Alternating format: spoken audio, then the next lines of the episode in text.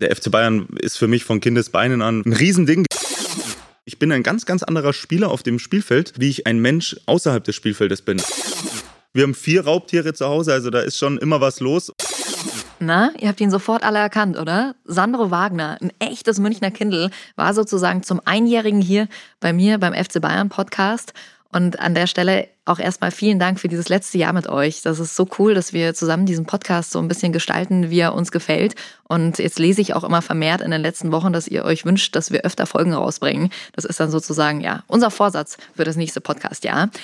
Ich habe mit Sandro Wagner natürlich über seine aktive Zeit bei den Bayern gesprochen, über seinen Ausflug nach China, wie sich auch seine Rolle als Papa nach seinem Karriereende verändert hat und wie seine Zukunftspläne als Trainer aussehen. Und er hat uns verraten, was passieren müsste, dass er sich seinen Schnauzer rot-weiß färbt.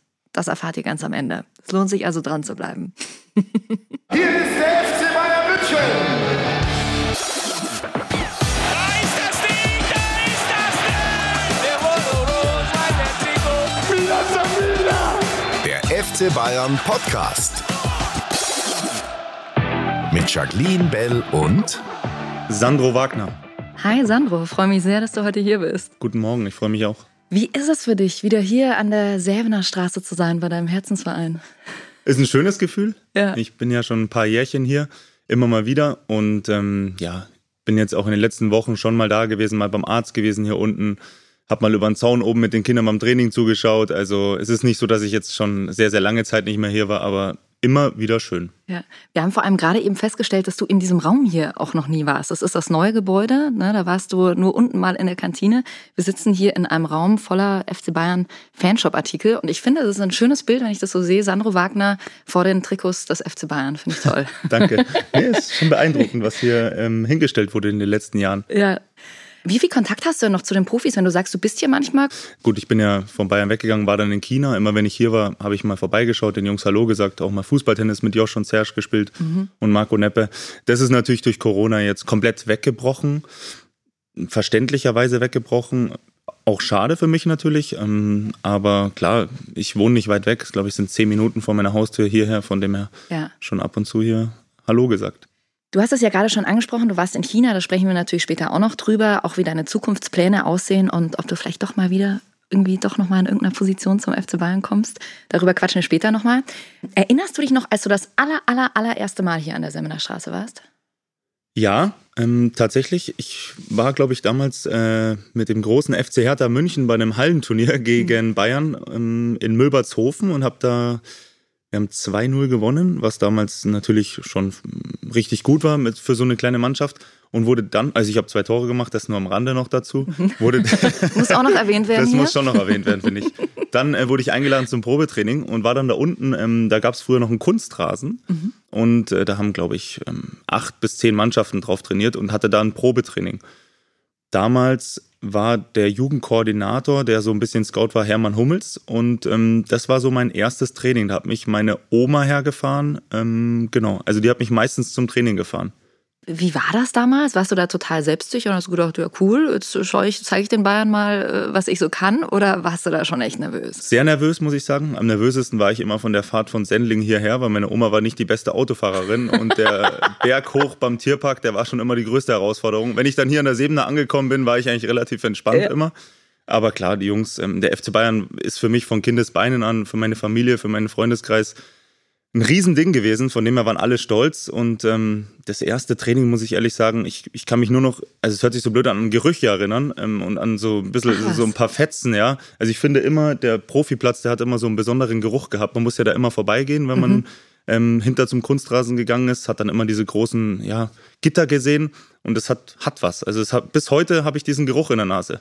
Lustig, nach was riecht das? Kannst du es beschreiben? Nee, also was ist, ist das? Äh, Ich kann es ganz schwer Ja. beschreiben. Ich glaube, es hört sich jetzt auch blöd an, wenn ich es versuche. Ähm, ein toller Geruch.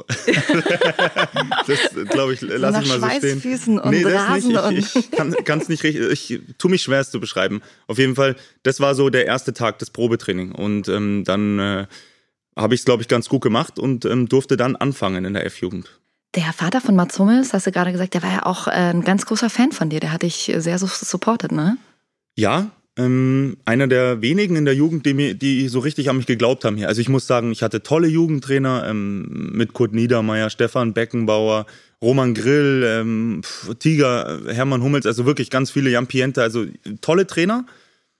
Aber Hermann hat so wirklich richtig an mich geglaubt. Es gab viele, die, die mir geholfen haben, wie sie jedem Spieler helfen, aber er hat auch in einer schwierigen Zeit an mich geglaubt und ähm, war ein wichtiger Ansprechpartner für mich.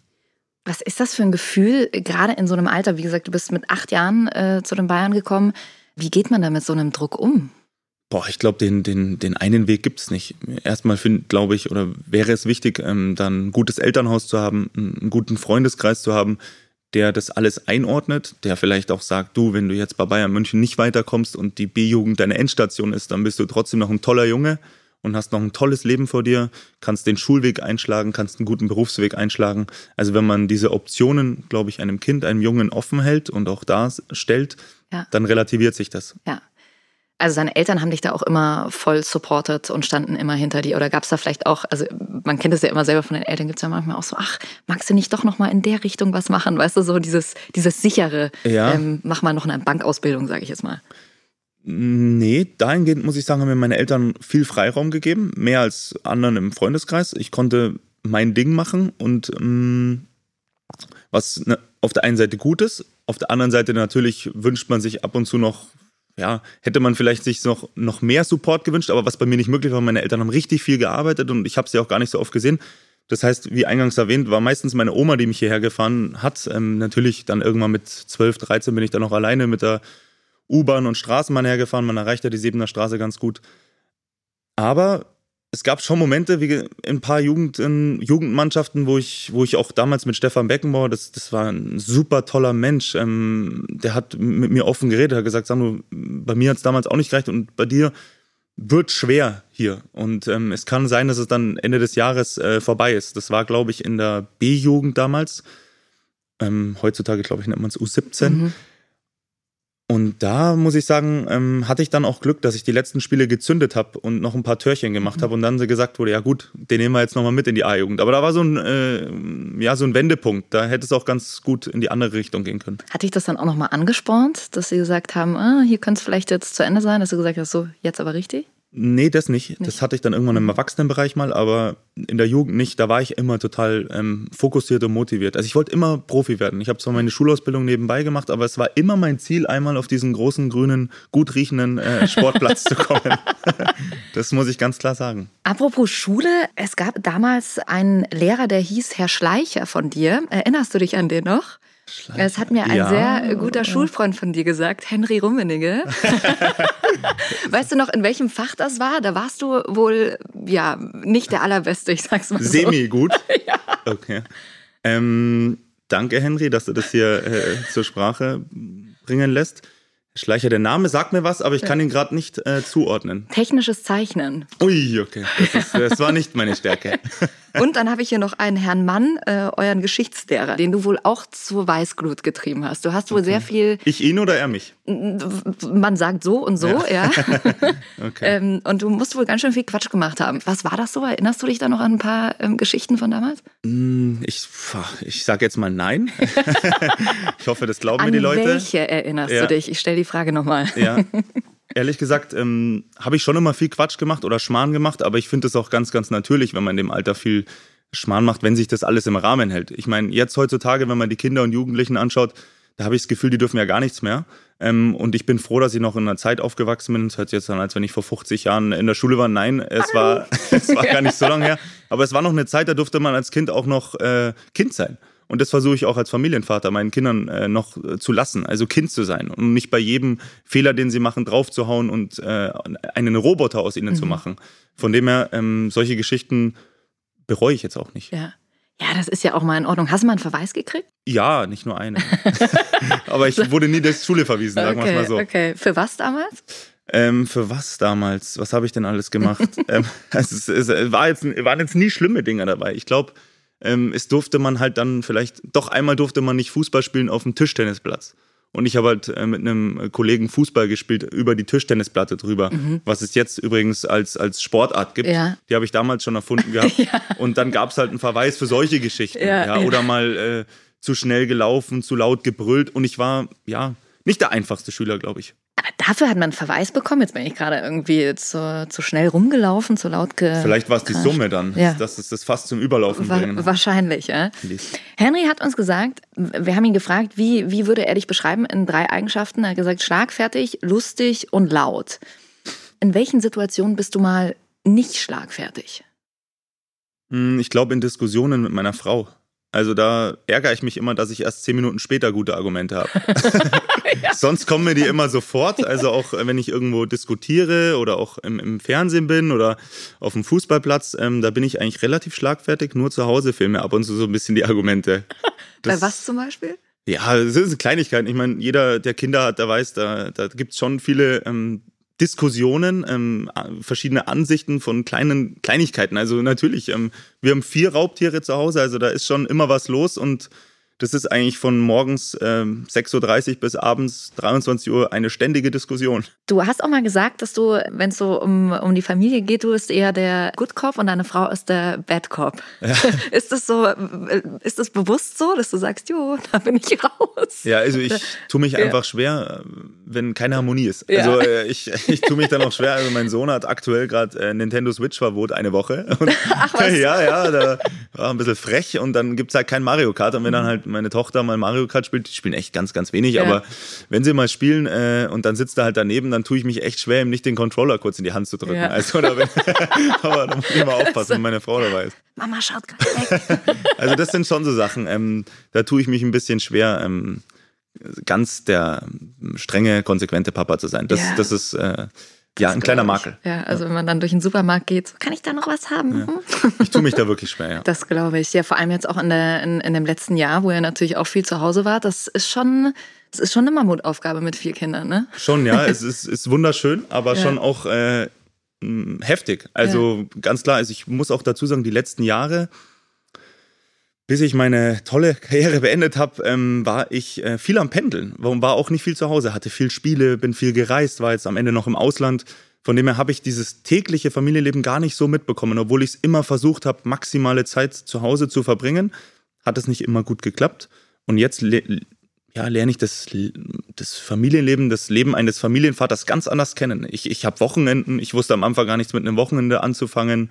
Und gut, durch Corona kommt jetzt natürlich ähm, ganz, ganz viel Zeit Homeschooling dazu. Ja. Also Yay. ja, da bin ich jetzt auch nicht der, der beste, glaube ich, äh, Lehrer. Von dem her, das sind schon äh, jetzt Sachen, die dazugekommen sind. Aber wie ist es jetzt für dich, wenn weil du es gerade angesprochen hast, dieses ständig unterwegs sein? Du hast ja damals auch, als du in Darmstadt gespielt hast, da bist du ja, glaube ich, auch gependelt teilweise. Mhm. Ne? Also ich meine, es sind ja auch knapp 400 Kilometer, was, glaube ich, dein Verein damals gar nicht wusste. äh, Ja, oder? also so jetzt nicht so in der Häufigkeit. Ja, Darmstadt und ja. Mhm. Hoffenheim war das, da bin ich gependelt. Ähm, Ich glaube zweieinhalb Jahre in Summe.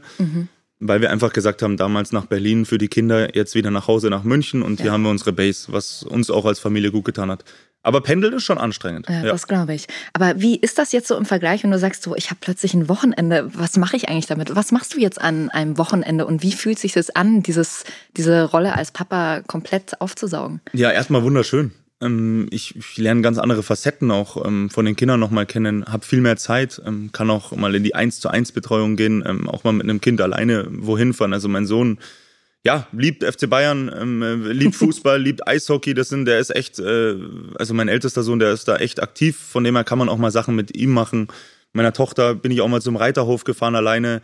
Bin jetzt nicht der große Pferdefan, aber das, das, man hat halt dann wirklich Zeit äh, individuell mit den Kindern und das ist schon was Schönes. Siehst du, wie das trotzdem immer so in Fußballsprache Sprache, die 1 zu 1 Betreuung. Ja. Ganz individuell hat man. Ja, Merk schon, da ist der Trainer schon, da kommen wir nachher auch noch zu. Okay. Ne? Der 21. Juli 2007, Luca Toni, äh, Lukas Podolski sind damals ausgefallen und du musstest dran äh, gegen Bremen. Oder durftest dran, sag ich mal so. Äh, Wie war das? Also, weißt du, das erste Mal zu wissen, boah, okay, jetzt spiele ich mit den Profis. unglaubliches Gefühl. Ähm, auch wieder sehr schwer zu beschreiben. Also das ist so, also ein riesen Glücksgefühl einfach. Das ist so eine Bestätigung. Also mit acht äh, zu Bayern gekommen, mit sechs, glaube ich, äh, zu Hertha in die Jugend gegangen in München. Und dann arbeitest du ja über zehn Jahre hin, um, um auf diesen einen Moment, dass du endlich bei den Profis eingesetzt wirst. Und, und es ist ja auch gar nicht sicher, dass man das überhaupt schafft. Eine sehr kleine Wahrscheinlichkeit. Und dann hast du es geschafft und es, es fühlt sich so ganz glücklich an, aber auch eigenartig, weil man auf einmal mit den Stars, äh, mit den großen Spielern zusammen in der Kabine sitzt, im Bus sitzt, im Flieger sitzt, die man eigentlich nur aus dem Fernsehen kennt. Ja. Ja, auch mit Olli Kahn hast du ja noch äh, Genau. ganz kurz gespielt. Ja. Warst du da dann auch so laut und präsent äh, oder warst du da eher so, okay, warte mal, hier sind jetzt die altehrwürdigen Spieler, da halte ich mich jetzt mal ein bisschen zurück? Nee, also die ersten Tage habe ich erstmal zugehört, ähm, au- aufgesaugt sozusagen und mich zurückgehalten. So ganz konnte ich meine Art nie verstecken, aber das ist ja das Schöne in einer Fußballmannschaft oder in einer Kabine, dass jeder so genommen wird, wie er ist, wenn man den anderen Respekt äh, rüberbringt. Und das habe ich von Tag eins gemacht. Aber es war schon Wahnsinn. Also wie gesagt, die alte Kabine war da drüben. Bin dann in die Kabine. Die ersten Male Trainingseinheiten, glaube ich, durfte ich in der A-Jugend machen. Da war dann wirklich Oli Kahn, Ballack, Roberto, Lucio, Van Bommel, Mackay, Santa Cruz. Also ich könnte jetzt noch äh, fünf Minuten weitermachen. Das war schon beeindruckend. Ähm, und das sind Erlebnisse, die werde ich nie vergessen. Das glaube ich, das glaube ich. Und Hast es du erfüllt dann auch, Entschuldigung, dass ich Ja, unterbreche, aber es erfüllt dann auch mit unglaublichem Stolz. Ja. Das hat mich total stolz gemacht. Also ich bin dann echt, äh, ich konnte gar nicht reden die nächsten zwei, drei Tage nach den ersten Trainingseinheiten, weil ich einfach so, so glücklich war. Ja, ja, klar. Ich Ja. meine, vor allem, wenn man ja selber Bayern-Fan ist, ja, und dann plötzlich da steht, da auf, auf diesen Traum hast du ja auch so lange hingearbeitet. Und man muss ja auch sagen, man verzichtet ja auch auf viele Dinge. Ich finde, das wird manchmal ja auch übersehen, dass ihr einfach, ja, viel Freizeit aufgebt. Brutal, das merke ich auch jetzt so richtig erst die letzten Jahre, wenn ich meine Kinder sehe, wenn sie mit ihren besten Freunden zusammen sind oder ihrem Freundeskreis haben, jeden Nachmittag auf der Straße sind, mal zum Kiosk fahren, Eisessen fahren, das war bei mir komplett gar nicht vorhanden. Also ich hatte keine Freunde außerhalb des Fußballs, weil ich keine Zeit hatte. Ich war ähm, in der Grundschule, dann bin ich kurz nach Hause und bin dann zu Bayern gefahren und war dann fünf, sechs, sieben Stunden am Trainingsgelände. Dann in der weiterführenden Schule hatte ich jetzt, war ich dann in der Fußballschule in, in, in Toffkirchen, war dann bis, glaube ich, 16 Uhr in der Schule, bin dann mit dem Bus hierher gefahren worden und bin dann um 21 Uhr zu Hause gewesen. Also du hast ja gar keine Zeit äh, Ja. für Freunde und das bricht komplett weg und das vergisst man oft. Ich glaube, du bist jetzt kein Typ, der irgendwelche Sachen bereut, aber was, was hättest du gerne mitgenommen in der Zeit? Aus meiner Jugendzeit. Mhm. bereuen gar nichts, war ich total dankbar für, Ja. mein, für mein Leben. Ähm, Und ich bin auch jemand, der glaubt daran, dass ähm, alles so kommt, wie man. Also, ich habe mir mein Leben so gewünscht und hab, war strebsam und bin ein sehr dankbarer Mensch. Deswegen glaube ich, dass das alles so gekommen ist, wie ich es mir gewünscht habe und dass es auch so passiert dann, wenn man dankbar ist, wenn man demütig ist. Und ich bereue gar nichts. Ähm, aber natürlich wäre es schön, wenn man von beiden Welten etwas gehabt hätte, wenn man einen ganz normalen Freundeskreis gehabt hätte, auch mal vielleicht mh, am Nachmittag oder am Wochenende Zeit hätte für sowas, aber beides geht halt einfach nicht. Und da bin ich auch ein rationaler Mensch, der das dann auch Ja, weiß. das lässt sich einfach nicht Es vereinen. ist ne? unmöglich, ehrlich Mhm. gesagt.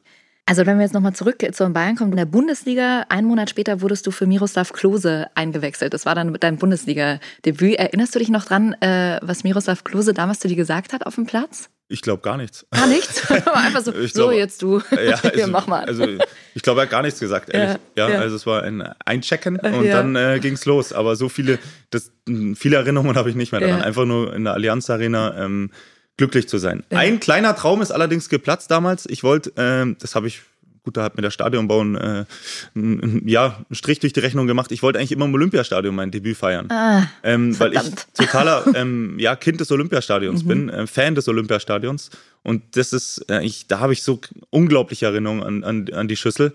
Und das ist ein bisschen schade, dass ich da nicht spielen konnte. ja, verdammt.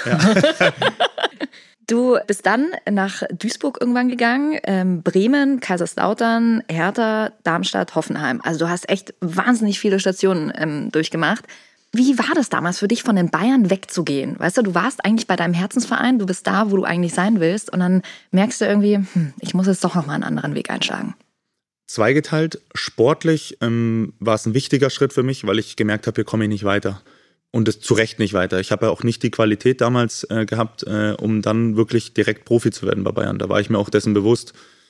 Von dem her sportlich war das ein guter Schritt, aber so als Mensch war es brutal schwierig. Ich bin ein sehr heimatbezogener Mensch mm, und habe ja, München brutal vermisst am Anfang. Und wenn du aus München dann dein Leben lang aufwächst und dann nach Duisburg gehst, dann war das schon mal, äh, war das schon ein Schritt. Also ohne jetzt Ja. Duisburg schlecht zu machen. Es war doch, hatte auch seinen Charme. Also total, die Leute super lieb, super schön aufgenommen worden. Ähm, aber es war schon ein Schritt, ja.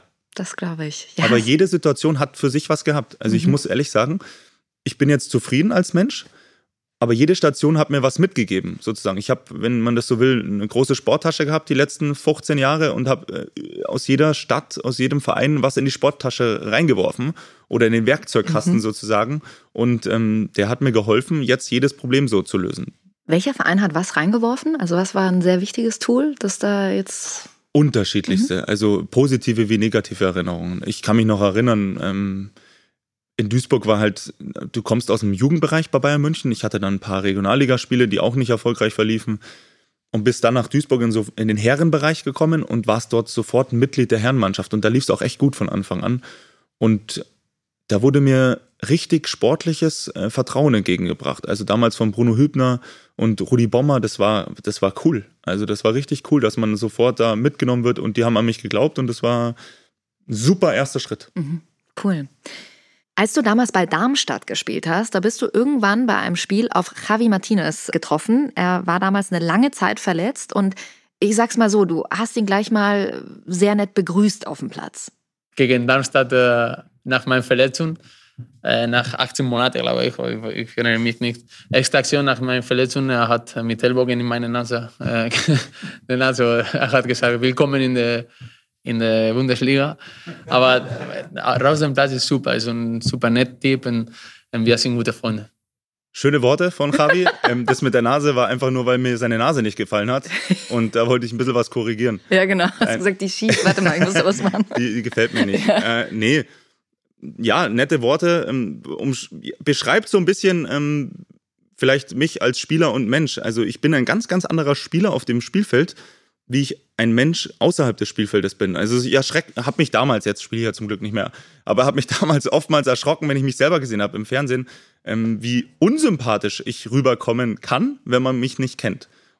Ja. ja, das waren zwei verschiedene Paar. Es ist Schuh. lustig, also dass du es auch selber sagst und wie, wie kommt es, dass du so, dass, dass du, dass, das sind ja eigentlich wie zwei Personen. Du bist ja, jeder sagt über dich absoluter Familienmensch, so ein toller Typ privat, aber auf dem Platz, du, äh, gegen den willst du eigentlich nicht spielen.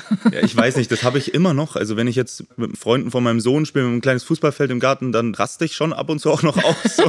Ich weiß nicht, was das äh, in mir auslöst, ehrlich ja. gesagt. Also wenn ich auf dem Fußballplatz bin, dann will ich gewinnen. Und ähm, dann versuche ich alle Mittel, alle legalen Mittel, ähm, natürlich die Grauzone, da war ich schon auch ab und zu, ähm, auszunutzen, damit ich Erfolg habe. Sieht nicht immer ganz nett aus, ähm, das habe ich aber bis heute nicht rausbekommen und ähm, bin auch gar nicht so traurig, dass ich das habe. Weil ich switchen kann. Wenn ich jetzt im Privaten dann auch äh, unsympathisch wäre und äh, äh, mich ja. oft in der Grauzone bewegen würde, dann wäre es blöd, aber ich kann total die Rollen wechseln. Gab es so eine Aktion, wo du sagst, oh, okay, ähm, da schäme ich mich heute im Nachhinein ein bisschen für? Also das war irgendwie too much? Ja, tatsächlich gab es die eher so zum Ende meiner Karriere. Als wir mit Bayern im DFB-Pokalfinale waren, gegen Frankfurt verloren haben, da kam in dieser Woche so viel zusammen bei mir, da wurde ich aus der Nationalmannschaft, äh, ja, ich würde jetzt nicht sagen entlassen, aber ähm, nicht mitgenommen zur Weltmeisterschaft. Das, hat, boah, das war echt äh, ein großer Schlag, ähm, sportlich wie menschlich ähm, nicht nachvollziehbar gewesen damals. Dann verlieren wir im Pokalfinale völlig überflüssig äh, gegen Frankfurt. Ähm, ja, wir haben, glaube ich, ein paar Wochen vorher mit einer halben A-Jugend Frankfurt hier 4-1 aus dem Stadion geschossen. Mhm. Und ähm, oh, ja, nicht erklärbar, dass wir das Spiel verloren haben. Und dann habe ich nach dem Spiel die Medaille. Ähm, ich, ich, muss dazu sagen, ich habe ich hab gar keinen Bezug zu Medaillen oder mhm. Pokalen, 0,0. Also irgendwie Trophäen gar irgendwo nichts, im Wohnzimmer habe ich nicht. Hab ich nicht. Ich habe in der Garage ja? wirklich einen kleinen Platz, wo ich so ein paar Sachen habe, die ich jetzt nicht wegschmeiße, weil man es nicht macht. Aber grundsätzlich habe ich überhaupt gar keinen Bezug dazu und vor allem nicht zu einer zweitplatzierten Medaille und habe die dann ins Publikum geworfen. Ähm, und das in dem Moment war mir das gar nicht so bewusst, ähm, aber das macht man nicht. Das würde ich auch jetzt jemandem sagen, das macht man nicht und das, das bereue ich. Überflüssige Aktion hätte ich mir sparen können und das ist was, wo man sagt, okay, das würde ich jetzt nicht mehr so machen. Jetzt äh, sind ja seit einem Jahr gibt es keine Fans mehr im Stadion. Was würde man von einem Sandro Wagner jetzt hören? Ich finde es nämlich immer so sehr interessant, wie viel du jetzt auf einmal hörst von den Trainern und von den Spielern. Wie, wie würde man dich schimpfen hören? Das weiß ich jetzt gar nicht. Eher motivieren. Ähm, ich war oftmals so ein halber Trainer auf dem Spielfeld, habe hab viel äh, korrigiert, motiviert und ähm, vielleicht auch mit dem Gegner das ein oder andere Wort gewechselt, um ihn ein bisschen so aus dem, aus dem Tritt zu bringen. Ich glaube, man hätte viel gehört, aber bin jetzt gar nicht traurig, ähm, dass ich diese Zeit nicht mitnehmen musste. Weil ja. ohne Fans, das war für mich so ein ganz großer Motivationsschub immer, in so Arenen zu gehen. Egal ob heim oder auswärts. Auch wenn ich auswärts gespielt habe und dann hat man viele Bayern-Fans gesehen und egal mit welcher Mannschaft man war, dann denkt man sich, toll, die kommen von überall her fahren nach äh, Bielefeld, fahren nach Hamburg ähm, und unterstützen einen und das äh, Gänsehaut pur.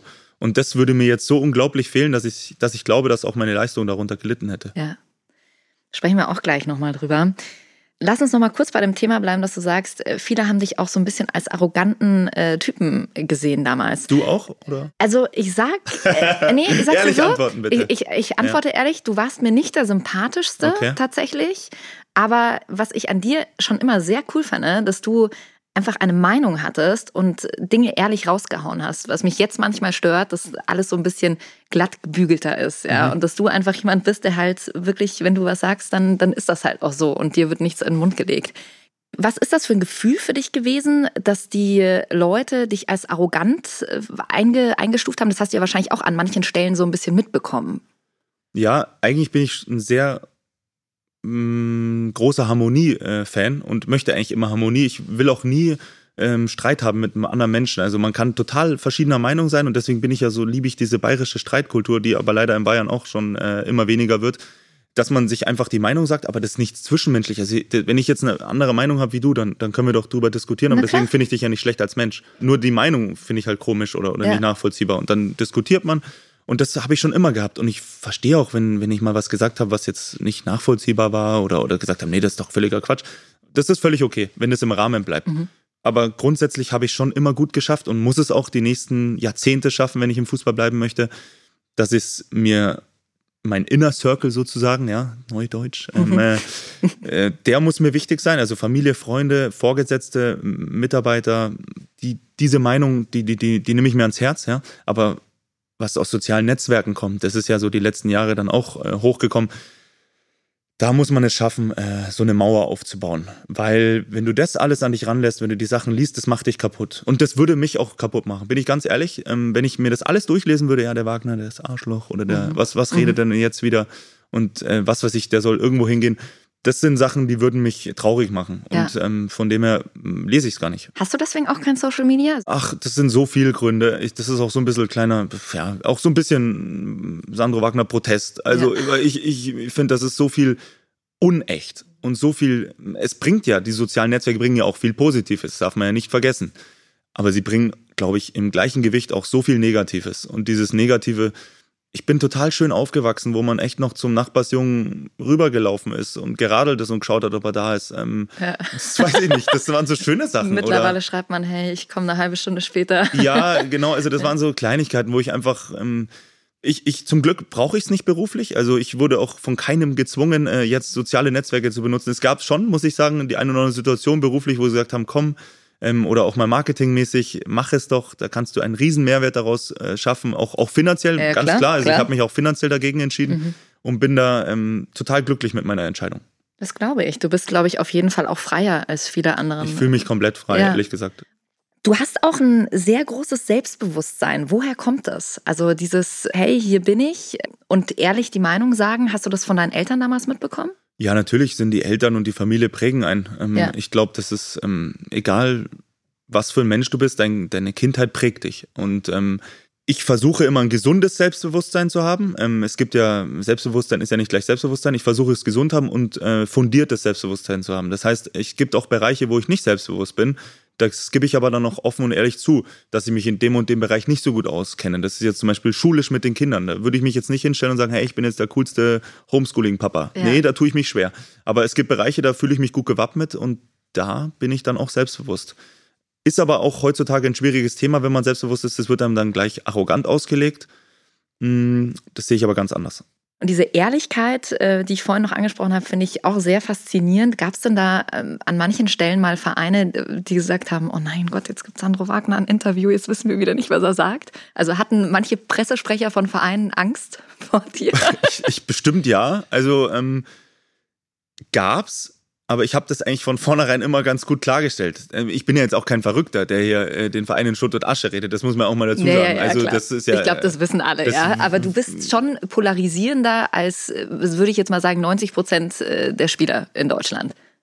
Das kann sein. Ähm, den anderen 90 Prozent würde ich aber jetzt auch keinen Vorwurf machen, von meiner Seite aus, auch von, der, von deiner Seite aus, weil ich habe es ja im eigenen Leibe gemerkt, wenn man etwas sagt, was vielleicht nicht die populäre Meinung ist, der wird gleich niedergemacht. Und wie kannst du sowas sagen? Und das ist eine Richtung, die mir überhaupt nicht gefällt.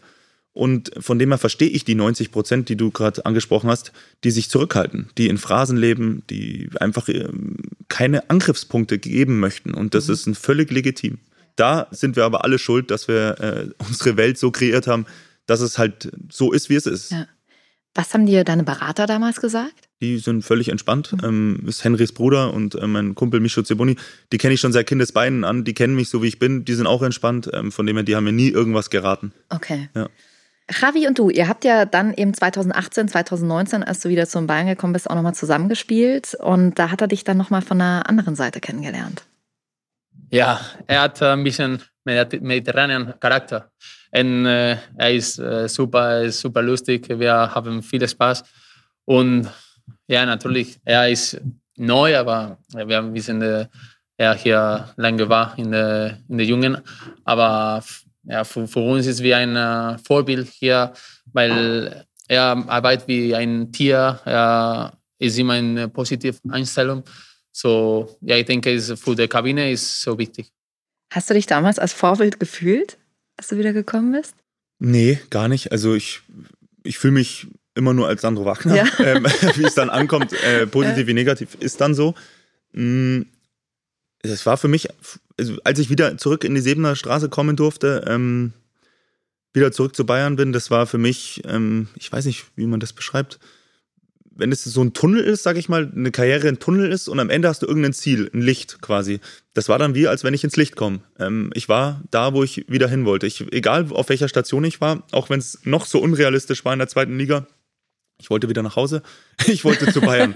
Das nochmal schaffen. Ja. Und ähm, damals, äh, oder glaube ich immer noch, ähm, die Rekordsumme für einen Ü30-jährigen äh, deutschen Spieler in der Bundesliga. Unglaublich stolz, dass ich das nochmal geschafft habe. Und auch dann solche Leute wie Javi, wie, wie, wie Vidal, ähm, wie solch, äh, James, ähm, diese äh, Thomas nochmal zu sehen, Manu, Josh. Also ich kann jetzt weitermachen. Ja. Äh, Serge Ja. kannte ich aus Hoffenheim, Niki Süle. Äh, Hammer, wirklich, der Hammer. Ähm, auch die. Physios, die kannte ich schon aus der Jugend. Äh, Weiki war in der A-Jugend mein Physio. Ähm, das ist ja das Schöne und das muss ich sagen, das hat mich am meisten beeindruckt. Ich war ja hier seit meinem achten Lebensjahr und da hast du echt viele Mitarbeiter gesehen.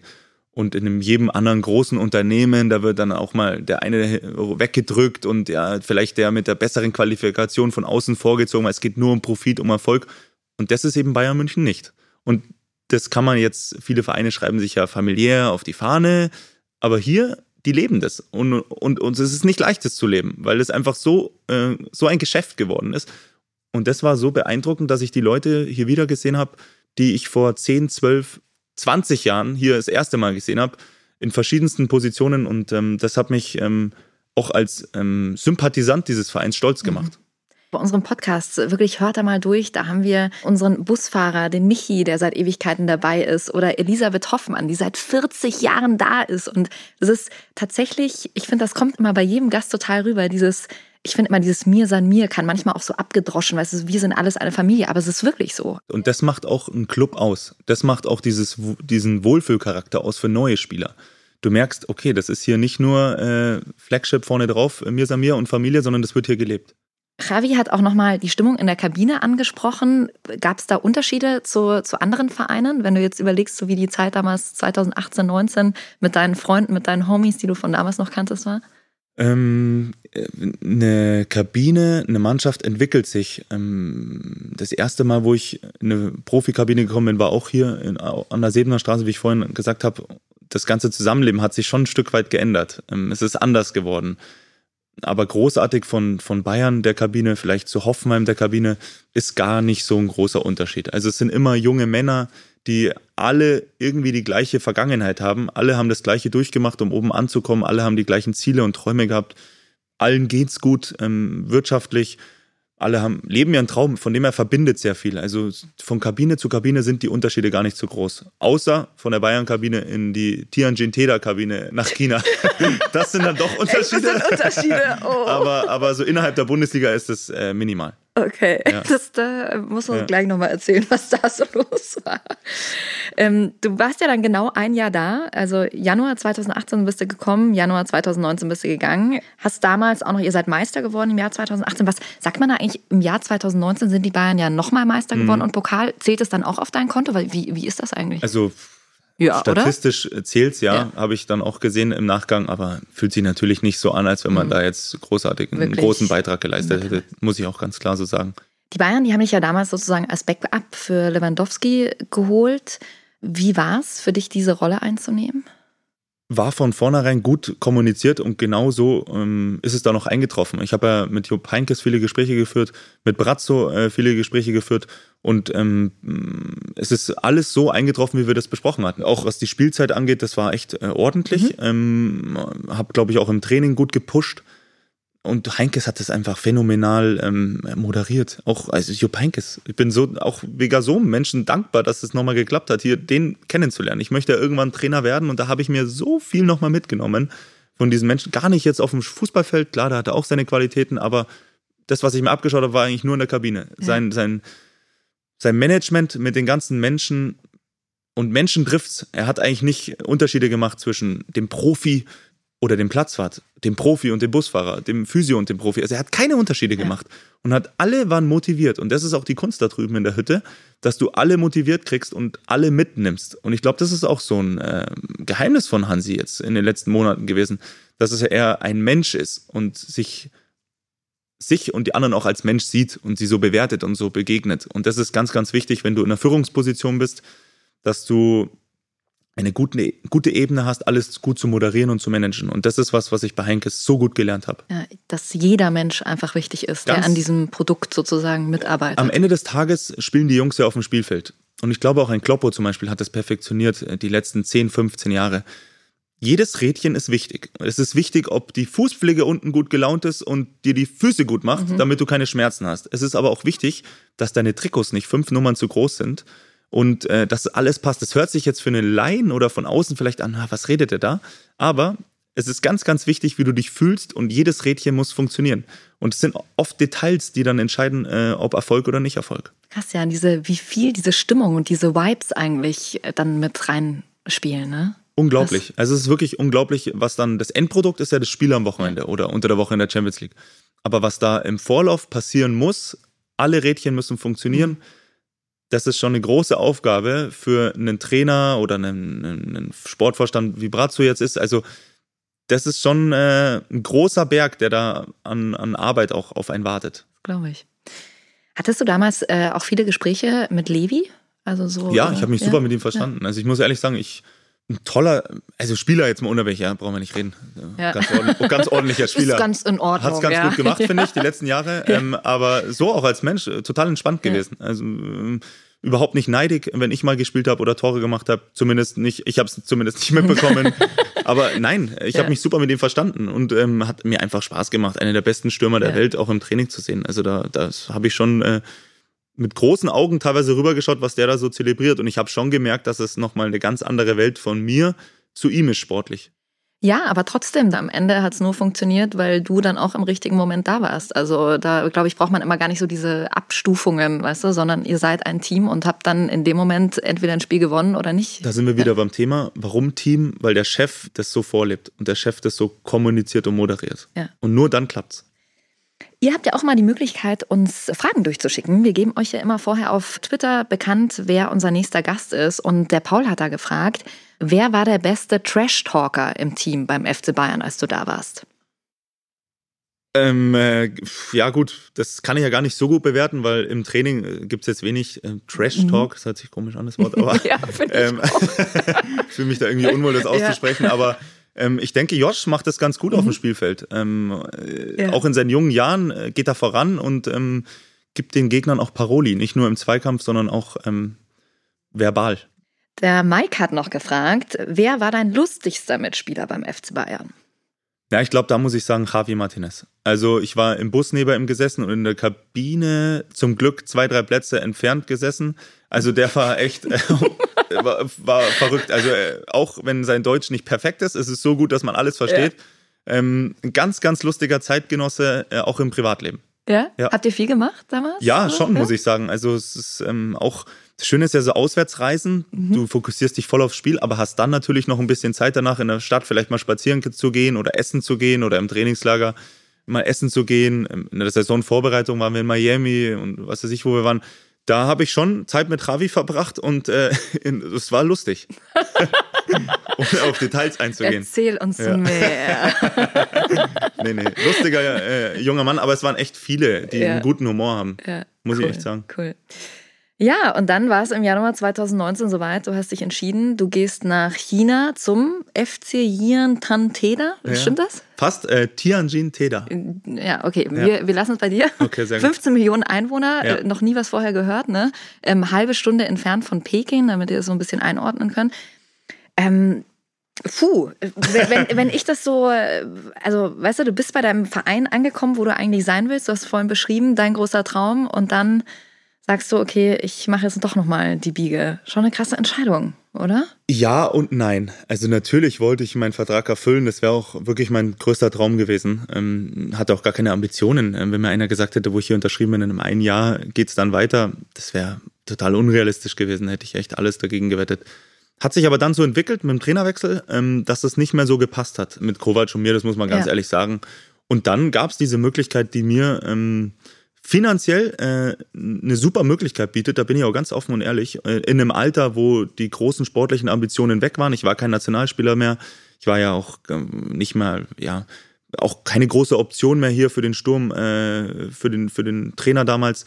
Von dem her gab es dann diese Möglichkeit und ich habe mir gedacht, bevor ich jetzt wieder in der Bundesliga oder nach England gehe, dann, dann mache ich echt diesen Schritt und ähm, nehme neben dem finanziellen Aspekt nochmal einen ganz anderen kulturellen Aspekt mit für mich und meine Familie. Und das hat dann doch äh, ganz gut funktioniert. Da sind wir wieder bei der Ehrlichkeit, dass du auch sagst, ja, das war ein finanzieller Aspekt. Ja, also Ähm, ich, ich äh, zu sagen, du, du gehst da.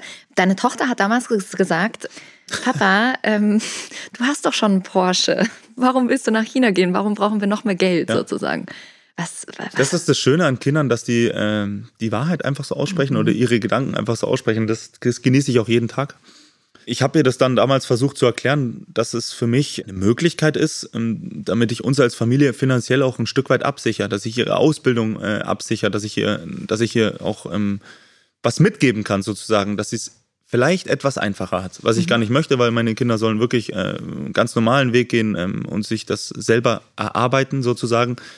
Und ich habe es, damals habe ich noch bessere Worte gefunden. Ich weiß es jetzt nicht mehr ganz genau, ist immer schwierig, wenn man Kindergespräche wiedergeben soll.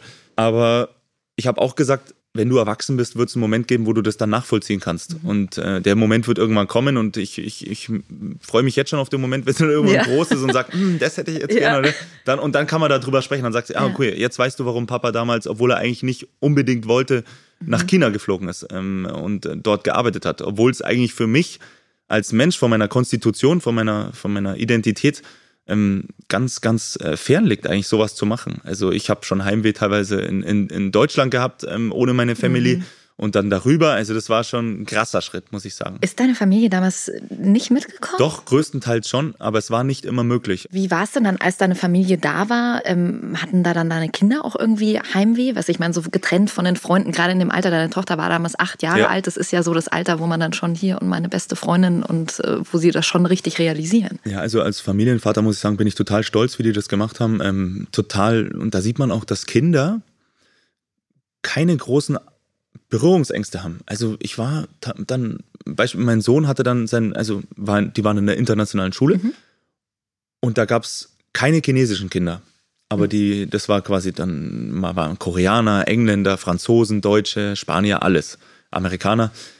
Aber privat im Hotel, wo wir gewohnt haben oder, oder so, wenn wir am Wochenende unterwegs waren, hatten sie wirklich nur Chinesen als, als Freunde. Und äh, mein Sohn hatte bis heute noch äh, Dung Dung hieß der. Und ähm, das war so, so was, wo, wo er also eine richtige Freundschaft entwickelt hat. Ohne Vorurteile, Ja. ohne irgendwas. Und das war einfach schön zu sehen, wie Kinder ähm, Kontakte knüpfen. Ja, die sind einfach total unbedarft einfach. Genau. Und, ähm, Und das, das dahingehend war es natürlich auch nicht nur Mehrwert für mich, sondern auch für meine Familie.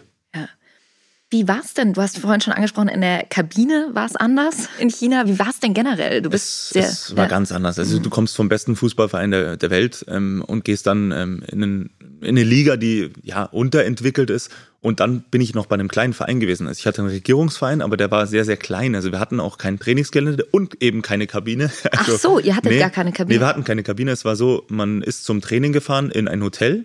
Ähm, das Hotel hat dem Verein gehört und dann hatte jeder äh, Spieler mit einem Partner ein Zimmer Also wie wenn ich jetzt in Urlaub fahre und habe ein Zimmer. Da hat man dann Also seine. Ja, mehr oder bisschen. weniger. Also man hat dann seine Klamotten gehabt ähm, und Schuhe gehabt und zieht sich dann da um, macht sein Stretching in einem Hotelzimmer, fährt dann mit dem Bus zu einem Trainingsplatz, der irgendwo in der Stadt liegt, trainiert dort, fährt wieder zurück in sein Zimmer, duscht sich und fährt nach Hause. Also du hattest keine Interaktion unter der Woche. Ach was, also ihr habt tatsächlich euch fast schon, wie gesagt, vorbereitet in eurem Zimmer und Total. dann, äh, krass, wie, wie, Ja. wie hat sich da überhaupt irgendeine Dynamik dann in der Mannschaft entwickelt? Schwierig natürlich Mhm. durch sowas, ganz schwierig, vor allem wenn du die Sprache nicht kannst. Ich muss sagen, mir wurde von Bayern München un unglaublich geholfen am Anfang. Ich war ein bisschen blauäugig, habe mich wenig informiert, aber hier gibt es äh, einen, einen chinesischen Mitarbeiter bei Bayern. Bayern hat in, in Shanghai ein, ein super Office, Büro. ja. Ähm, ja, auch, auch das Shanghai-Büro Bayern München hat mir unglaublich äh, viel geholfen. Von bei der Anfangszeit haben mir gute Kontakte zur deutschen Botschaft gegeben. Und das hat mir dann schon geholfen. Ihr hattet ja auch wahnsinnig lange Fahrten. Ne? Teilweise wart ihr ja für ein Auslandsspiel irgendwie vier Tage mit äh, Anreise und Rückreise. Das war die größte Umstellung. Also wenn wir samstags ein Auswärtsspiel hatten, bist du Donnerstag früh, hast dich getroffen, bist Donnerstag nur gereist, vier Stunden zum Beispiel nach Guangzhou geflogen, äh, in den Süden Chinas. Dort hat es dann vielleicht in Tianjin im Oktober 5 Grad gehabt und dort halt 30 Grad, andere Luftfeuchtigkeit. Oder im Sommer hat es in Tianjin 20 oder 30 Grad gehabt und dort 50 Grad. Also das war unglaublich. Dann fliegst du vier Stunden, fährst mit dem Bus nochmal eineinhalb Stunden. Also das war heftig. Und, dann, und am Sonntag zurück. Also du hast vier Tage für ein Auswärtsspiel, was du teilweise in der Bundesliga an einem Tag machst. Was auch Wahnsinn war, am Anfang habe ich äh, Chinesen fotografiert, die ich aus dem Bus, aus dem Taxi ähm, mit einem Bayern-Trikot gesehen habe. Und dann irgendwann habe ich aufgehört, weil es so viele waren. Nein, wirklich. Also Bayern München ist da eine Riesennummer. Ja. Auch wenn ich in ein Motel angekommen bin, da waren vielleicht zwei Tianjin Teda-Fans, aber 20 FC Bayern-Fans. Das war mir dann auch Echt? schon unangenehm vor den Mannschaftskollegen, wenn wirklich nur die Bayern-Fans da Ja. waren und keiner von der eigenen Mannschaft. Ja. Also das waren so Sachen, wo ich sage, das gibt's doch gar nicht.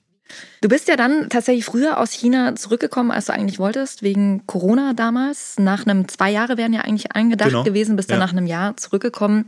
Ausschlaggebend war dann auch deine Familie, oder? Weil du nicht wusstest, äh, ob du wieder, wann du wieder zurückkommen kannst. Ja, also das Corona, das hat alles durcheinander gewirbelt. Ähm, ich bin ja dann, habe die erste Saison abgeschlossen. Ich glaube, es war die erfolgreichste ähm, Saison der Vereinsgeschichte seit 15 Jahren. Ähm, habe dann auch nach anfänglichen Problemen äh, auch meine Tore gemacht. Äh, war super, wurde auch gewählt zum Spieler des Jahres. Also das war echt sportlich erfolgreich, muss man sagen. Und dann kam man wieder. Äh, Im Januar, glaube ich, bin ich im Süden Chinas gewesen, im Höhentrainingslager. Und dann äh, hatte ich Rückenprobleme. Dann durfte ich eh nach Hause fliegen, ähm, weil meine, weil meine Frau ihr oder wir unser viertes Kind bekommen haben. Und dann ging das rund mit Corona dann so richtig. Also dann, dann, wenn man dort war, dann hat man gemerkt, okay, irgendwas stimmt hier nicht. Ähm, bin dann gu- gut aus dem Land rausgekommen noch. Dann wurde jedem Ausländer, der nicht in China war, das Arbeitsvisum äh, entzogen und, und die Arbeitserlaubnis. Also so, das waren Umstände dann, die es dann nicht mehr möglich gemacht haben, rüberzugehen. Also ich konnte es auch nicht mehr vereinbaren mit meinem Gewissen, dann, auch wenn man rübergeht, ähm, wieder seine, seine Familie hier zu lassen. Hier ist ja auch eine blöde Situation gewesen, äh, seit Klar. über einem Jahr. Ja. Da will man seine Kinder und seine Ja. Frau dann auch nicht alleine lassen. Von dem her war das dann für mich relativ klar, dass es so nicht funktioniert. Und auch ein krasses Gefühl, dass du eigentlich bei deinem letzten Spiel gar nicht wusstest, dass es dein letztes Spiel ist, ne? Ja, das ist, ähm, das ist richtig blöd. ja, also Mm, das das, ist schade, ich, weil ja. ähm, das einzige Gefühl in meinem letzten Spiel war, dass ich äh, pünktlich wegkomme und ähm, meinen Flieger krieg Mhm. nach Deutschland, weil äh, 1. Dezember, glaube ich, war das 2019. Dann doch, war, war schon lange her. Ähm, Ja. und das war schade, klar, wenn Ja. man dann, ich habe immer gesagt, mein letztes Spiel mache ich, äh, lade ich nochmal alle Familien und Freunde ein und ähm, komm, dann Ja. jetzt äh, sage ich ciao und äh, gar nichts Großes, aber da, wenigstens der, der, der enge Kreis, dass man dann nochmal sagt, danke auch. Ich bin total dankbarer Mensch, habe ich schon gesagt, für den Support. Jeder Einzelne hat mir geholfen und äh, da möchte ich einfach Danke sagen mit einem Essen und Ja. ja, das war ein bisschen schade. Das wird dann einfach nachgeholt, so Denk wie die ganzen auch. Hochzeiten, die nicht stattfinden konnten. Ich habe schon Angst irgendwann vor diesem Moment, wenn man einfach auf äh, jedes Wochenende auf drei Hochzeiten irgendwie Ja. Freitag, Samstag, Sonntag. Das wird kommen. Hier kam noch eine Frage vom Luca rein. Bevor du deine Karriere beendet hast, war da ein Wechsel eventuell zum FC Bayern 2, also ins zweite Team, ein Thema oder war das nie eine Option? Doch, war ein Thema. Ich habe mich auch damals äh, mit Jochen Sauer und Holger Seitz unterhalten. Wäre eine Option gewesen. Allerdings habe ich dann auch, für mich hat sich das gut angefühlt aufzuhören und dann ganz aufzuhören. Ich, ich kann Sachen nur machen, ganz oder gar nicht. Und das wäre dann so ein Mittelding gewesen. Und ich bin froh, dass man mich in Erinnerung hat, dass ich ein guter Fußballer war. Und ich habe zum Beispiel, wenn ich andere Karrieren beobachtet habe, die dann das auf, auf Teufel komm raus, rauszögern oder nochmal eine Liga runtergehen und irgendwie hat das dann so ein bisschen, ich kann es schwer beschreiben oder schwer in Worte fassen, aber es ist so ein bisschen bröckeltes Bild dann. Und das wollte ich nie, auch von mir selber das Bild. Ich hab, bin dann hoch ausgestiegen, habe alles erreicht, was ich erreichen wollte, zum Ende nochmal einen Turbo-Boost eingelegt und, und dann wollte ich nicht nochmal dann irgendwie was, so ein Mittelding machen. Und man muss dazu sagen, zweite Mannschaft, wenn es gebrannt hätte, hätte ich es auch gemacht, aber die haben das ja äh, Meister geworden, äh, Ja. haben jetzt auch wieder eine gute Mannschaft, also es hat ja nicht gebrannt. Von dem her, wenn es gebrannt hätte, dann hätte mein Bayern-Herz schon gesagt, okay, das, da helfe ich nochmal, aber die Situation war dann nicht nötig. Aber es bist natürlich schon sehr jung auf jeden Fall mit 32. Da steigen noch nicht so viele aus. Aber hast jetzt eine super Aufgabe gefunden, bist Experte, ähm, Co-Kommentator bei The Zone. Ich habe letztens irgendwo, auch wenn du nicht so viel liest auf Social Media, habe ich gelesen, es ist eine Kombination aus Intelligenz, Sachverstand, Mut und rhetorischem Talent, die ihn einfach auszeichnen. Also du wirst ja da wirklich hoch gelobt. Wie war das vor dieser Aufgabe? Weil das ist ja schon was ganz anderes. Ja? Also ich meine, dass du rhetorisch stark bist, das hat man von den Interviews, die du damals schon gegeben hast, das wusste man. Aber es ist ja schon noch mal eine andere Sache, jetzt plötzlich als Kommentator unterwegs zu sein. Ja, ist eine ganz andere Welt. Und mein Ziel ist ja, ein sehr guter Trainer zu werden. Und das ist eine mediale Seite, die ist immer wichtiger geworden die letzten Jahre und wird auch immer wichtiger. Von dem her ist es schön, diese Seite kennenzulernen. Die lerne ich jetzt auch noch einen anderen Blickwinkel kennen, ähm, von der anderen Seite. Ich weiß, wie die Leute eigentlich auf der anderen Seite den Fußball sehen, die Spieler sehen. Das ist wirklich ganz anders, als man es als Spieler sich sieht, wie Ja. man eigentlich wahrgenommen wird. Von dem her war es ein großer Schritt. Ich habe ja damals das Champions League-Finale gemacht äh, für, den, für ZDF. War, glaube ich, das TV-Ereignis des Jahres mit 15 Millionen äh, Zuschauern in der Spitze. Und da habe ich schon gemerkt, der Druck macht mir nichts aus. Auch, auch vor der Kamera zu stehen, ist ja was ganz anderes als Fußball zu spielen. Ähm, labern konnte ich eigentlich schon immer ganz ordentlich. äh, du hast es schön ausgedrückt, rhetorisch ganz, äh, ganz gut. Und, und Fußball ist mein Hobby, meine Leidenschaft. Ja. Und von dem her ähm, ist da alles, auch, auch zeitlich ist es überschaubar, passt das alles echt äh, ganz gut rein. Und ähm, dann mit der Zone, die Sache ist top aufgegangen, weil ähm, der Zone ist. Macht Spaß, weil die den Fußball im Vordergrund sch- stellen. Also ich muss jetzt nicht über das Dschungelcamp reden und die Freundin von dem und dem und ey, warum spielt er? Also da geht es um Fußball, um taktische Ja. Sachen und das macht mir einfach viel Spaß. Und ich bin auch echt überrascht über das Feedback. Ähm, ich kriege das ja immer nur als Auswertung, weil ich äh, jetzt, wie gesagt, ja nicht selber das sehe und lese. Äh, total cool und ähm, bin auch überwältigt von den Sachen, die ich jetzt quasi aufbauend machen könnte. Ja. Bist du denn bei Bayern-Spielen äh, kritischer oder befangener? Ähm, das wurde mir ja anfangs so gesagt, ja, der kann das doch gar nicht machen, der ist doch, mag Bayern. Ja? Grundsätzlich muss ich sagen, klar mag ich Bayern, Äh, will ich auch nicht ver verleugnen, aber ähm, das, ich habe ja auch oftmals gegen Bayern gespielt und da bin ich ja auch voll in die Zweikämpfe gegangen und, und wollte dann der Mannschaft auch wehtun und gewinnen. Und das, das sind zwei verschiedene Seiten. Also das ist dann die professionelle Sicht und da jetzt als Experte ist es genauso. Ich hatte jetzt schon ein paar Bayern-Spiele und ich versuche es schon objektiv zu machen. Was ich allerdings nie machen werde, ich werde nie draufhauen. Und das mache ich nicht bei Bayern, mache ich nicht bei Bielefeld, bei Paderborn, egal wo. Ähm, ich werde immer analysieren und den Sportler analysieren, den Fußballer analysieren oder die Situation oder ja, eine gewisse Gestik, aber nie den Mensch. Ich werde nie sagen, ey, was ist denn das, was macht denn der hier? Der, der, äh, der will jetzt da sich wegekeln und ja, das werde ich nicht machen. Von dem her ähm, habe ich gar keine Probleme, Bayern auch kritisch äh, zu hinterfragen. Auch äh, gab es jetzt noch nicht so viel, muss ich ehrlich sagen, wo man richtig kritisch sein musste. Ähm, Gott sei Dank. Ja. Aber ähm, hätte ich auch kein Problem damit. Ja, wie siehst du denn die Mannschaft gerade aktuell so? Also ich meine jetzt gerade auch nach diesem Jahr 2020 sechs Titel geholt. Ähm, Ja. Wärst du da auch manchmal noch gern dabei, wenn das jetzt so... Ah, Ich glaube, jeder Fußballer wäre da Ja. gerne dabei gewesen. Klar, Ja. also das ist ja der Hammer. Äh, die Jungs haben alles gewonnen, was du gewinnen kannst. Und mit den Jungs meine ich jetzt auch Trainerteam und Mhm. alle zusammen, Physios, alle. Die haben was erreicht, was vorher, glaube ich, nur eine Mannschaft äh, auf der Welt 2009, erreicht hat. Genau. Von dem her kann man das gar nicht hoch genug ansiedeln. Und dass dann Corona dazukommt, die Spieltaktung, das ist ja, das sind ja Menschen wie, wie du und ich. Also die, die haben auch ihre Probleme, ähm, können im Privaten nicht mal machen, was sie wollen. Ja. Und das, das spielt alles rein. Und deswegen ist natürlich die Saison jetzt nicht so ganz konstant, wie man sich gewünscht hätte. Aber grundsätzlich sind sie, sind sie in der Bundesliga vorne, haben, äh, sind im DFB-Pokal ausgeschieden, was, was schade ist, was aber kein Beinbruch ist, wenn du einmal äh, den, nicht oder nicht jedes Jahr den DFB-Pokal gewinnst und sind auch in der Champions League gut dabei. Von dem her holprig, aber immer noch sehr, sehr gut. Ist ja auch wahnsinnig schwierig, finde ich, wenn du einfach sechs Titel gewonnen hast, äh, dich da mental, du hast ja gesagt, diese Stimmungen, die auch drumrum sind, spielen so viel mit, sich da mental weiter zu motivieren. Das ist ja, weißt du, du kannst ja eigentlich nicht mehr erreichen. Ja, aber da sind die Sportler und die Fußballer anders gestrickt. Ja, Weil wenn es nach dem geht, hätte der Thomas Müller, glaube ich, mit äh, 20 aufhören Ja, können, Das Fußball zu spielen. Ähm, du willst immer mehr. Und ähm, ich sehe das auch ähm, dann in anderen Bereichen, die ich jetzt mache, ob das jetzt äh, bei der Zone ist. Ähm, man ist nie zufrieden. Man will immer noch mehr, noch weiter. Also man will quasi sich immer verbessern. Das ist so in einem drin. Und ähm, das ist ja auch wiederum das Gute. Und ich glaube, Hansi Flick hat es einmal perfekt ausgedrückt. Ich weiß nicht, Erfolg ist äh, nur gemietet. Das heißt, man muss jeden Tag wieder, Mhm. Wieder dafür arbeiten, sich neu beweisen und äh, das trifft es eigentlich perfekt. Also das war ein super Beispiel. Und genauso arbeiten die Jungs. Hat auch äh, Giovanna Elber im Podcast äh, gesagt, kann ja auch mal reinhören, ähm, dass man das eigentlich erst danach realisiert, was man eigentlich alles erreicht hat, weil du ständig wieder schon beim nächsten bist und es gar nicht so richtig sacken lassen kannst. Das stimmt. Also Ja. das muss ich ganz klar sagen. Das ist egal, was man gemacht hat, ähm, ein paar Jahre später sogar erst. Wenn man mal wirklich dann irgendwo mal ruhig sitzt und Zeit zwischen See, Ereignissen ist. Auf einer Bank. Ja, du, du beschreibst es jetzt richtig schön, mach ruhig weiter.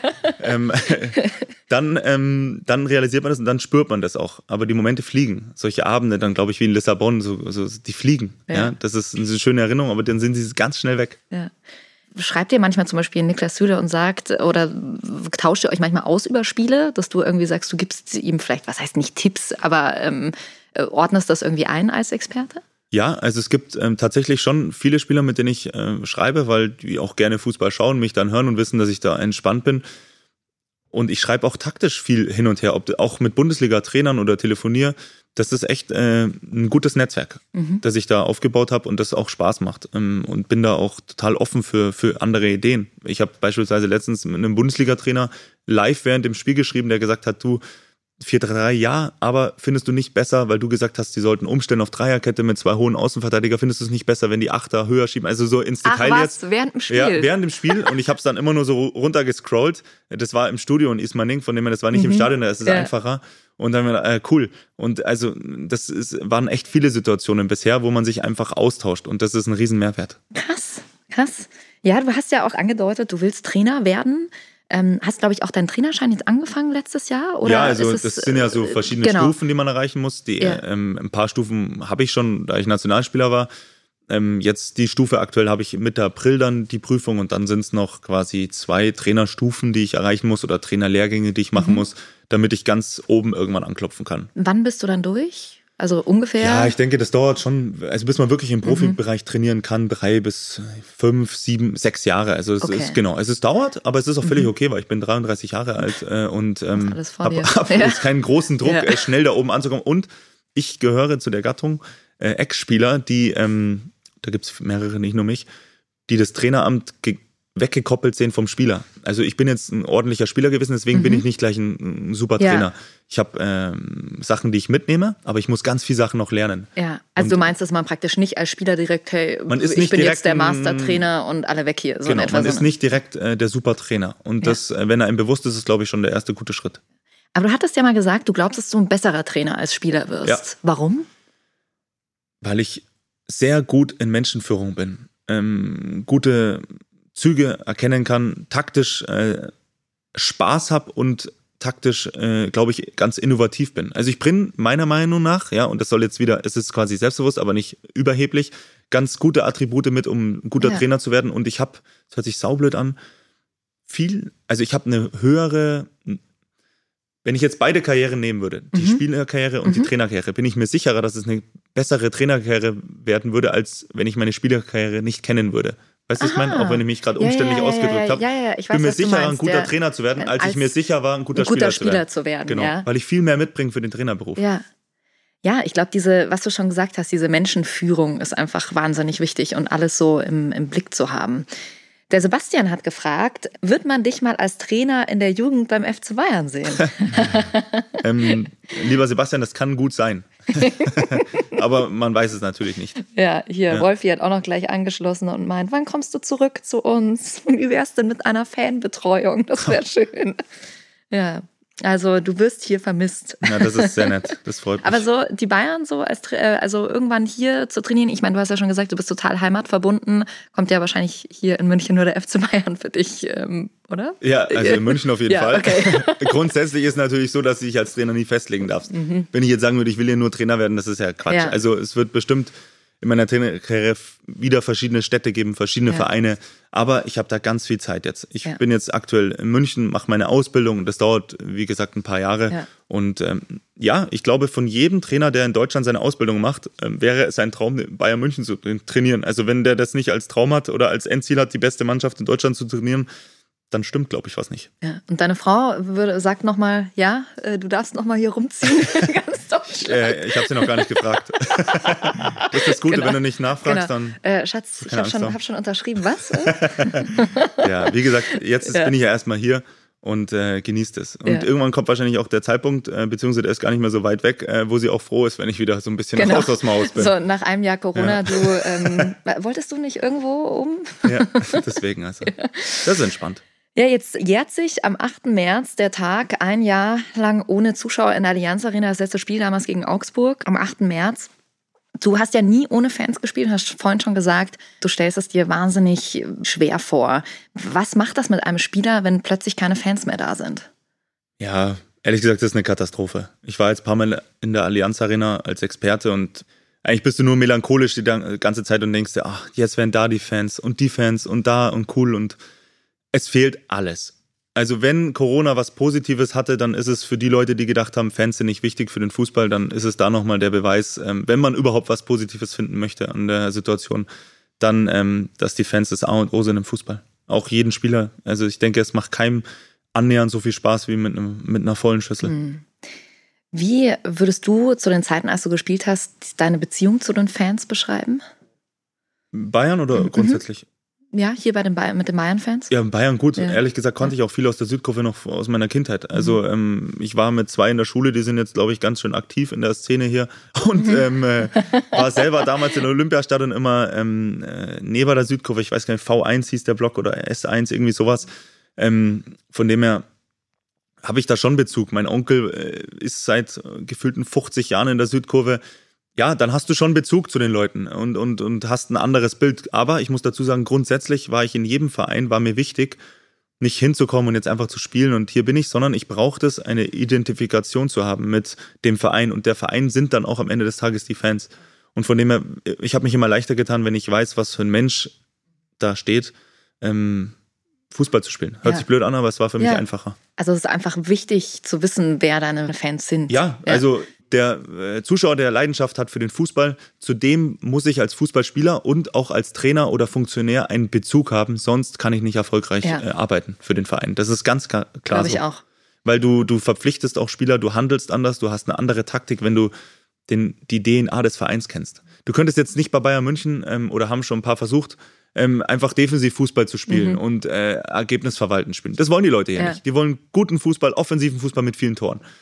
Dann gibt es aber Situationen, da willst du einfach nur Kampf im Pott. Da brauchst du Kampf, äh, da brauchst du Fightermannschaften, da brauchst du der nicht spielerisch. Das wäre, es kommt dann on top, ja, wenn du das noch kannst, aber die Basics müssen stimmen. Und das sind so Sachen, die, das ist die DNA eines Vereins. Die muss auf dem äh, Spielfeld zu sehen sein. Hast du eine Situation, an die du dich noch besonders erinnerst mit Fans? Ähm, viele Situationen, muss ich sagen. Also positiv wie negativ. Es gab auch mal welche, die gesagt haben, ah, das finden wir jetzt aber nicht gut, dass du da oder ihr da nicht in die Kurve gekommen sind. Und ich höre mir sowas immer an. Und in der Situation ähm, bewertet man das auch anders auf dem Spielfeld. Aber die eine Situation, die jetzt prägend war mit einem Zuschauer, die hatte ich nicht. Also ich hatte ganz viele positive Situationen, wo man einfach gemerkt haben, okay, da ist eine tolle Verbindung da. Also ich weiß nicht, wo ich mit Bayern Meister geworden bin äh, unter Heinkes.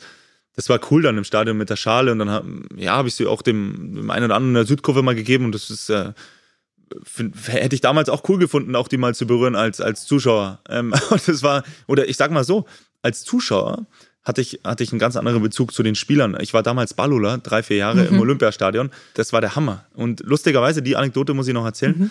Man durfte damals noch äh, als Ballola Trikots ähm, bei den Spielern anfragen. Aha. Also man ist nach dem Spiel dann sofort hingelaufen, Gästemannschaft, Heimmannschaft und hat nach Trikots gefragt. Und damals war ich anscheinend noch ein bisschen schüchterner und habe nie eins bekommen. Und irgendwann bin ich mal zu Brazzo gekommen und dann hat das aber genau dem nebenan hingeworfen. nein. Und dann hat er, dann war ich so traurig und hat er das anscheinend mir angesehen äh, und hat er gesagt, Junge, du kriegst nächste Woche mein Trikot.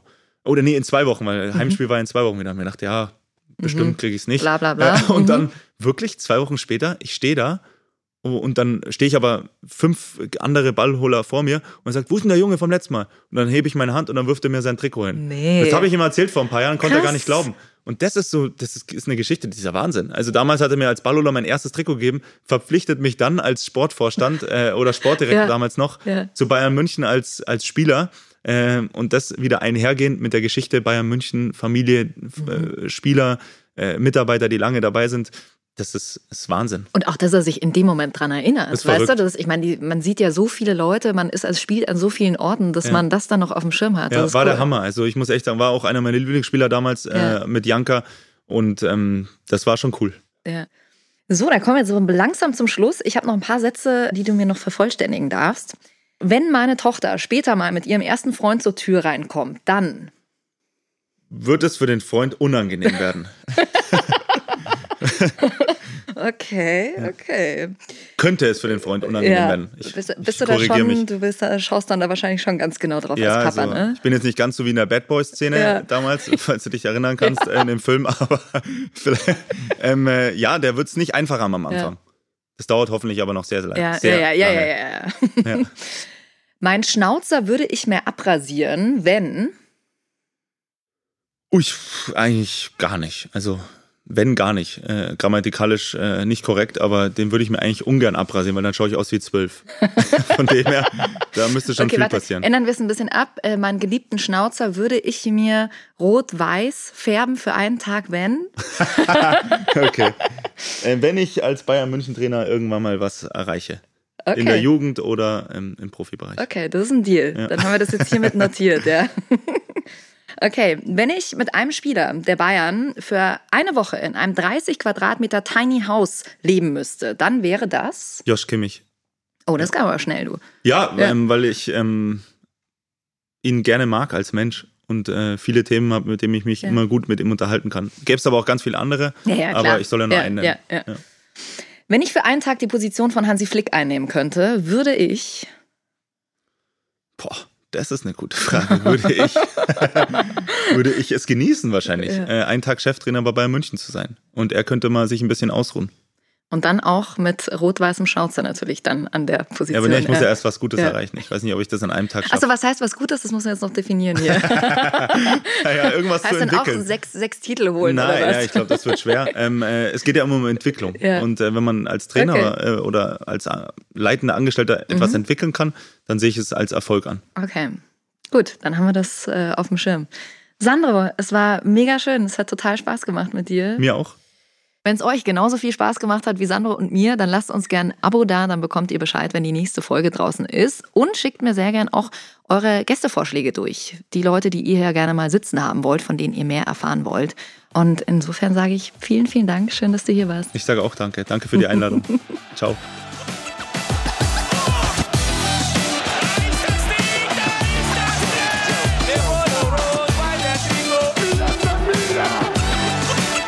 Cabe perto.